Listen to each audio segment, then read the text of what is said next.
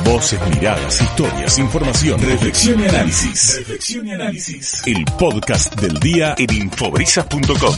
Estamos bien con la música, sí. Llevo Perfecto. bajo mi piel. ¿Sí? ¿Cholo? ¿Perfecto la música? Sí, pero algún tanguito de... Perfecto, perfecto. Bueno, perfecto, perfecto. Bueno, el señor Cholo Ciano y el señor Eduardo Zanoli, los dos, uno al lado del otro, y el señor Temperoni, por supuesto. Íconos de la radio, íconos también de Mar del Plata. Epa. Y ya en dos segundos fuera de aire dijeron un montón de cosas que a mí me encantaría que se pudieran repetir al aire, pero fueron varias las conversaciones. Empezando porque los dos, ninguno nació acá en la ciudad de Mar del Plata. Así es. Vos en Tandil. A uno lo trajeron de cochecito y a otro lo trajeron en un camión. Vos, Cholito, ¿a qué edad viniste de Tandil? Cinco años. Cinco años. Así que hace 80 que estoy acá. Mirá. ¿Y vos, Eduardo? Tres años y medio. Tres años y medio tenías. Vine de La Pampa. De La Pampa. ¿De qué lugar de La Pampa? Ingeniero, Luigi. Punta de Riel. Ué, Toda la Será data. por eso, ¿no? Que lidió con el tren toda la vida, ¿no? No sé, no sé, pero... Sí, sí, tiene, tiene mucho que ver. Yo soy tipo Mansi, el, re- el misterio de Dios que siembra el tren. ¿Viste? Me causa curiosidad, en tu caso, Cholo, ¿por qué vino tu familia a Cámara del Plata? Y porque era una época, año 43, que 44, que la mayoría venía a buscar a esta ciudad por el trabajo. Recién empezaba la, la, la industria textil, fundamentalmente, fundamentalmente la construcción. En la construcción era todo el mundo. En Mis Tandil hermanos- venían los picapedereros.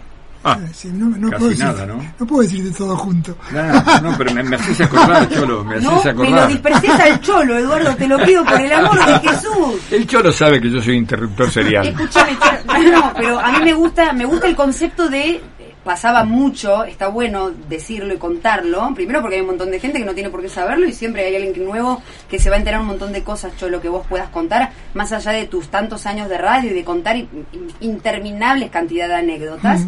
Fue toda una familia en ese momento que se vino acá en busca del trabajo, de asentarse, de estar. Fueron varias familias Claro. las, que- las que vinieron. Además estaba la industria del pescado. Mis dos hermanas mayores, las dos mujeres, trabajaron en la fábrica de pescado. Una en la Fampimar, que estaba allá en Gaboto, allá arriba, pasando cerritos, yendo para el puerto. Y otra en la Zomboa, que estaba en la calle Talcahuano, al 220, 200, 240. Por ahí nomás. El trabajo que hacía mi hermanita a los 15 años era cuerear tiburones. Bueno. ¿Sabes lo que significa cuerear tiburones con un cuchillo sobre una mesa? Es decir, de- con el hielo en los pies y con una bota de goma hasta donde le alcanzara, hasta donde podía. Venían además a casa con un olor a pescado que era insoportable, ¿no? Claro. Esa era la forma de trabajar inhumana que estaba en aquellos Y, y tus padres que en ese momento eran, obviamente, cabeza de familia, los que vienen, eligen Mar del Plata, ¿qué, qué, qué tarea desarrollaron? No sé si eligieron llamar de plata. Mis hermanos vinieron a Tandil porque una hermana, la mayor de todas, Sí. que nació el año 16, date cuenta que ya tendría unos cuantos añitos, se vino a vivir a Mar del Plata y después fueron llegando mis hermanos de a uno, conseguían trabajo, mi hermana, esta que te digo, conseguía trabajo, y entonces ahí mi viejo se lo, lo convencieron para venir a un lugar donde el trabajo abundaba. ¿no? Abundaba el trabajo. ¿En tu caso fue algo parecido, Eduardo? ¿Por qué vienen de La Pampa, de ese lugar, a Mar del Plata? Porque no había trabajo en La Pampa. Mi papá eh, trabajó en la construcción de los cuarteles en General Pico. Yo nací en Luigi, pero a los ocho meses nos fuimos, me llevaron ¿no? a General Pico. Se terminó el trabajo y no había pique.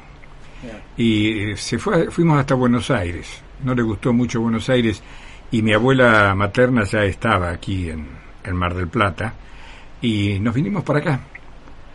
Eh, y mi viejo conocía bastante el laburo de la construcción, así que enseguida encontró trabajo Claro. con una firma que se llamaba Esquella en aquellos años, una familia tradicional de la construcción en Mar del Plata. Ahí trabajó, claro, y ahí trabajó mi tío Pascual también. A mí me gusta eso, ¿no? Que, la- que los años te dan la, la, la, la, la desfachatez de poder decir estas cositas, estas perlitas que son datos súper lindos de saber. Yo no sabía eso, por ejemplo, que construyó. ¿Quién había construido? Es que ella, un hombre que se, con, con el palanta- pantaloncito corto, no decíamos yo antes, porque Claro. es una ofensa para, para nosotros, hablar con, con léxico extranjero. Y él toda la tarde, hasta que oscurecía, después que dejaba su oficina, iba a trabajar con, lo- con los mellizos. Los mellizos le decíamos a los baldes que Sí. transportan Bueno, nosotros en la audiencia tenemos un montón de personas que a lo largo de la mañana han ido contando hace cuánto tiempo eh, viven acá en la ciudad de Mar del Plata, por qué le eligieron. En el caso de ustedes dos, eh, que son referentes de los medios y que, y que han hablado tantas veces de la ciudad de Mar del Plata, ¿no? No solamente a través de las personas que entrevistan, sino esto, de caminarla, de salir, de charlar. Vos, Cholo, que sos un conversador serial, que te gusta saber, retenés todos esos datos en tu cabeza que hoy te hacen echar mirada hacia atrás y, y, y, y ¿qué te sale decir de Mar del Plata? ¿Qué te sale sentir por la ciudad de Mar del Plata?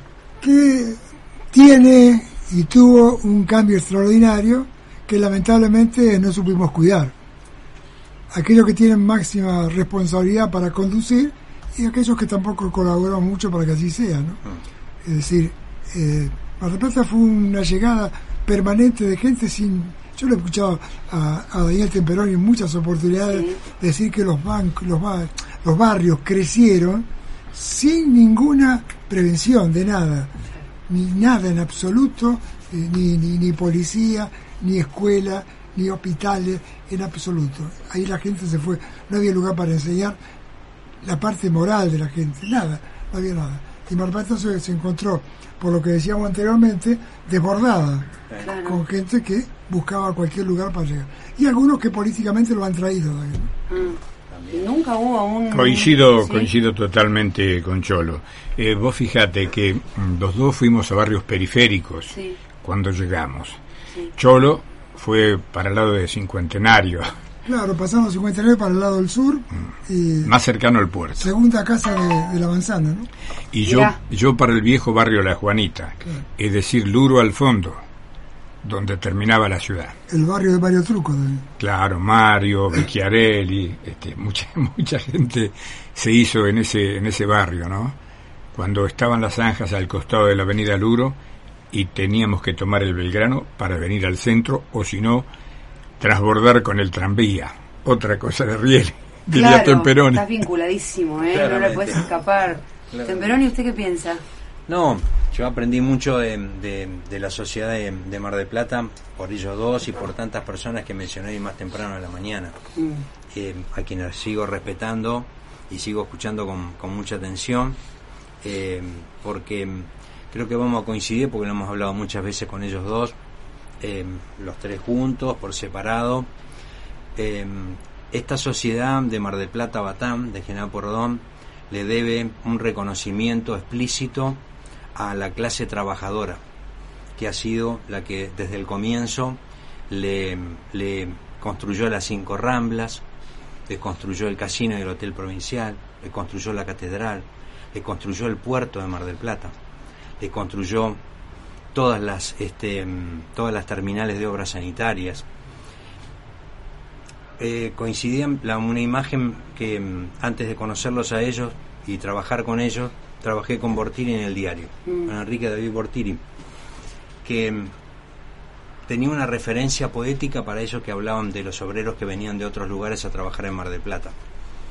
Él decía que el ruido de las bicicletas en la avenida Colón a las seis, seis y media de la mañana era atronador, porque arrancaban desde los andurriales de Mar del Plata, que era la calle San Juan, en ese momento, y empezaba el asfalto, el, empedrado, y las bicicletas que venían desde el oeste particularmente subían la loma de Colón para ir a los edificios que se estaban construyendo finales del 40, principios del 50.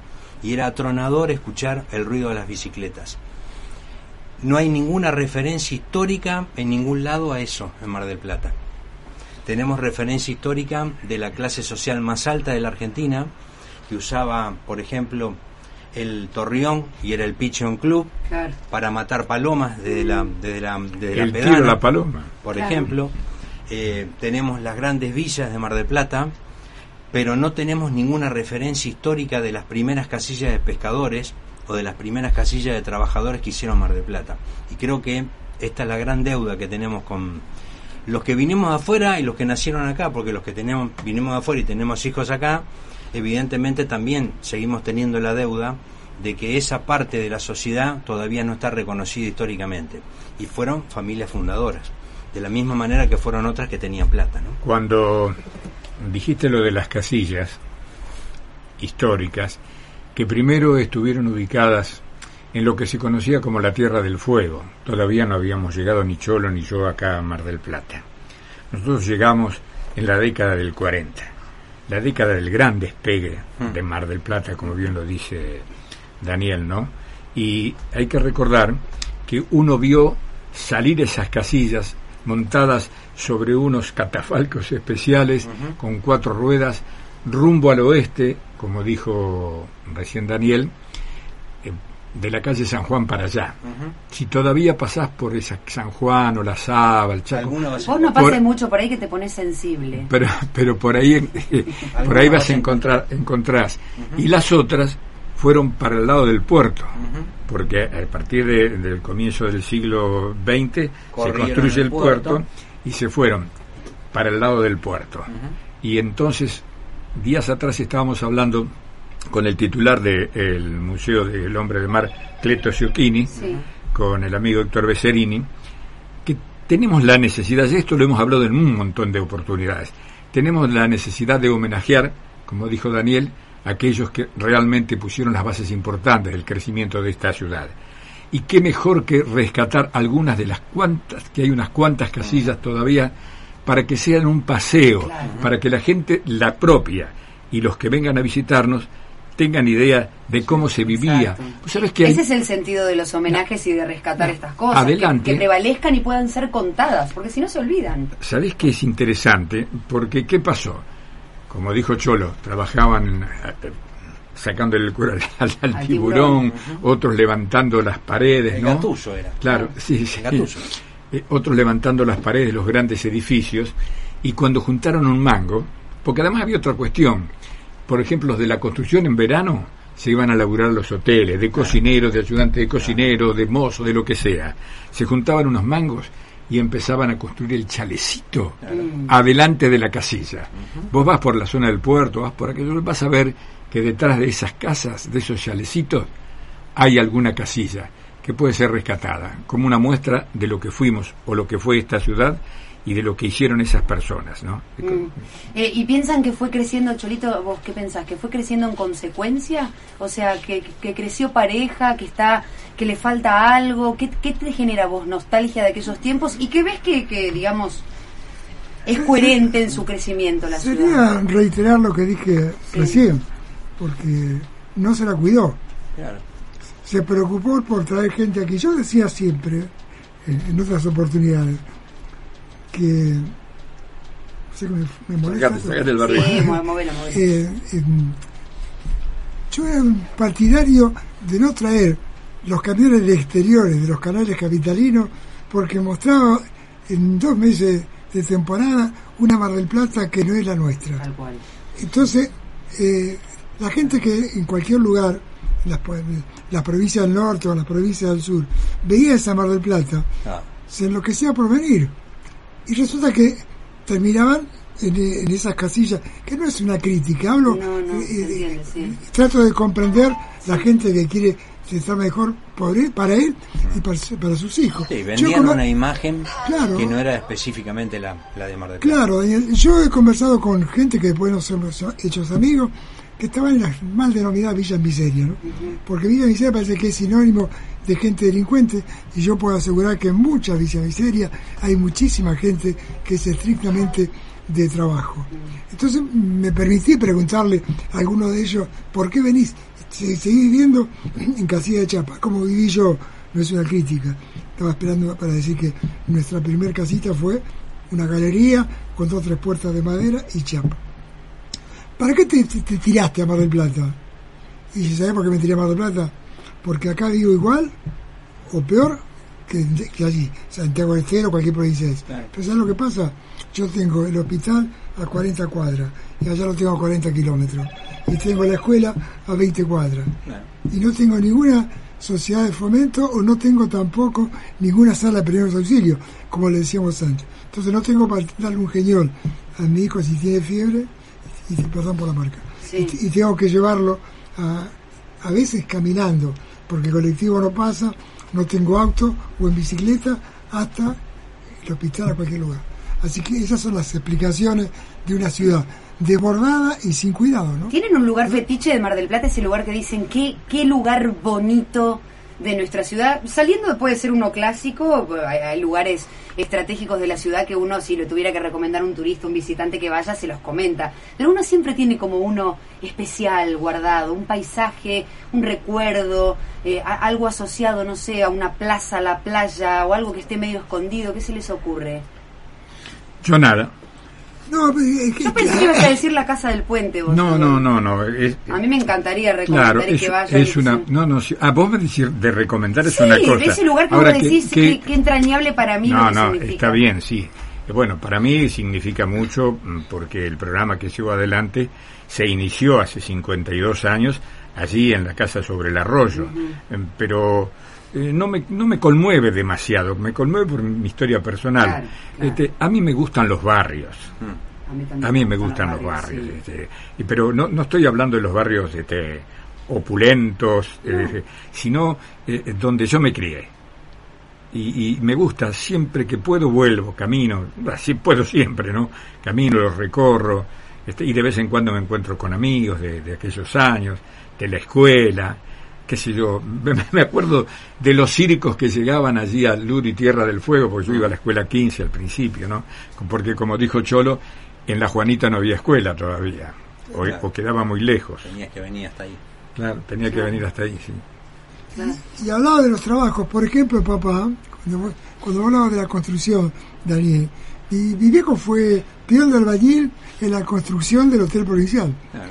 Ahí trabajó. Así date cuenta que hubo un aporte, sin mucha jerarquía, pero de todas maneras importante porque ayudó a aquellos que construyeron a que tuviera el material más cerca. ¿no? Claro. Y, y de eso lo que le pidiera era posero, posero era de pozo ciego, porque no llegaba la cloaca aquí, aquí Ahí está, lo teníamos en esos lugares, claro, y también el pozo de la bomba, Claro. porque el agua la sacamos de la bomba, y eso había que hacer con un caño hasta encontrarla, según no. el lugar de Mar del Plata, si había piedra o no, llegar hasta ese lugar. Sí. Yo todavía me acuerdo la fórmula, pi, que era 31416, Sí. pi por radio al cuadrado por altura sobre 2, en este caso sería por, profundidad sobre 2. Claro. De ahí surgía entonces la cantidad de metros cúbicos o la cantidad que tenía el pozo ese que hacía mi viejo. Yo me acuerdo por 31416 era Claro. pi. Ahora, nosotros para hacer más fácil, como no había calculadora, 314. hacíamos 314. 314, Y dice mi viejo decía que, que vino con segundo grado de Italia Claro. y no pudo trabajar acá, mi vieja no sabía ni escribir. Le decía, no, no, no, 31416. ¿Por qué 314? Por- es más fácil, ¿sabes que son algunos metros de tierra eso? 314 multiplicado Claro. por base, por altura. Claro. Así que date cuenta. Tanto Porque él, tuvo que sacar esa cantidad de tierra. Y- Ese y- 16 yo- también lo sacaba. Yo una vez lo ayudé mirando, lo ayudé mirando a hacer el pozo ciego, que hay que hacerlo y tirar, por lo menos tiene un metro y medio de tener de, de, ¿cómo De se ancho, dice? radio no, de radio, de diámetro. de diámetro. Eh, y, y hay que tirar de ahí cuando el pozo se va haciendo cada vez más hondo, Hay que levantar el, el tacho. Claro, porque no había como entonces ¿verdad? levantar el tacho a veces con la pala hasta que la pala diera para ganar tiempo, ¿no? Claro. Bueno, a mí me gusta escucharlos contar cosas de, de- de otros tiempos y es para mí es inevitable, eh, de alguna manera, no apelar a la nostalgia, pero imagino que en tantos años de ser vecinos, de- más allá de- del trabajo que han hecho en medios de comunicación y todo lo que han contado, recién la, la- la- audiencia deja mensajes agradeciendo algo que para nosotros los que trabajamos en radio es fundamental, que es la compañía, ¿no? Cantidad de personas que durante años y años han escuchado sus voces y los han escuchado a ustedes contar quizá muchas cosas bastante parecidas a lo largo del tiempo, ¿no? Problemas viejos que no se solucionan, pero imagino que también hay un crecimiento lindo de destacar para ustedes que pueden ver para atrás y decir, ah, yo me acuerdo que cuando yo tenía 15 años, esta esquina, olvídate, no estaba así, ahora cambió, ahora se ofrece esto, uno tiene posibilidades que antes no tenía, eso me parece que forma parte de un crecimiento natural de los territorios. A mí me da la sensación, si me agarran apurada y escuchándolos, que Mar del Plata no deja de ser una ciudad medio como detenida en el tiempo de alguna forma, ¿no? Como que está esperando, ahí, aletargada. Sabés que recién cuando Cholo dijo de el pozo para sacar agua, la bomba, había dos bombas. Una que le decían sapo y otra que le decía la bomba elevadora. Esa era para, si tenías la posibilidad de tener un baño alguna vez, llevar el agua al tanque. Lo, lo que yo recuerdo de la primer bomba sapo eran los manijazos que yo contaba, uno, dos, y eran miles de manijazos. Este, porque el viejo me decía, hay que llenar los surcos, hay que arreglar los tomates. Y yo quería ir a jugar a la pelota. Este, y entonces cuando la veía más o menos húmedo el surco, lo llamaba, papá, ya está. El viejo me miraba y me decía, eso es una meadita de gato. No. Hasta el borde del surco. Después recién podía ir a jugar a la pelota. Y voy a abrir la canilla de tu casa y, claro, sale agua. Ah, por, eso es lo que vos decís. Hoy yo abro la canilla. ¿Querés que te diga una cosa? Pero como tiene cloro no me crece bien la lechuguita. No me crece bien la lechuguita. Todo lo que decías recién coincido con lo que decía el Cholo con respecto a, a los retrasos de decisiones políticas en Mar de Plata, de muchas equivocaciones y de una frase que utilizo demasiado, demasiado biribiri, eh, para llegar a un, a un plan estratégico a 2030 que recién ahora empieza a tener algo de forma con la primera parte de la circunvalación, pero que eso calculamos que estamos a unos 25 años, estamos por lo menos 25 años demorados en algunas cosas que ya estaban preplanificadas a mediados de la década del 90. Daniel, ¿cuántos planes hemos tenido en estas últimas décadas. Cada eh, maestrito con su librito, cada intendente que caía mm. armaba un plan. Mar del Plata 2000. Sí, pero después no, no, pero me refiero al hecho de eh, que, eh, que Biribiri dijiste, ¿no? Sí, Biribiri. Eh, es que mucho verso y poca realidad. Las veces que se ha hablado de lo que es la avenida de circunvalación son infinitas. Cada día la corren un poco más Hmm. Si seguimos así vamos a terminar dando la vuelta a Balcarce.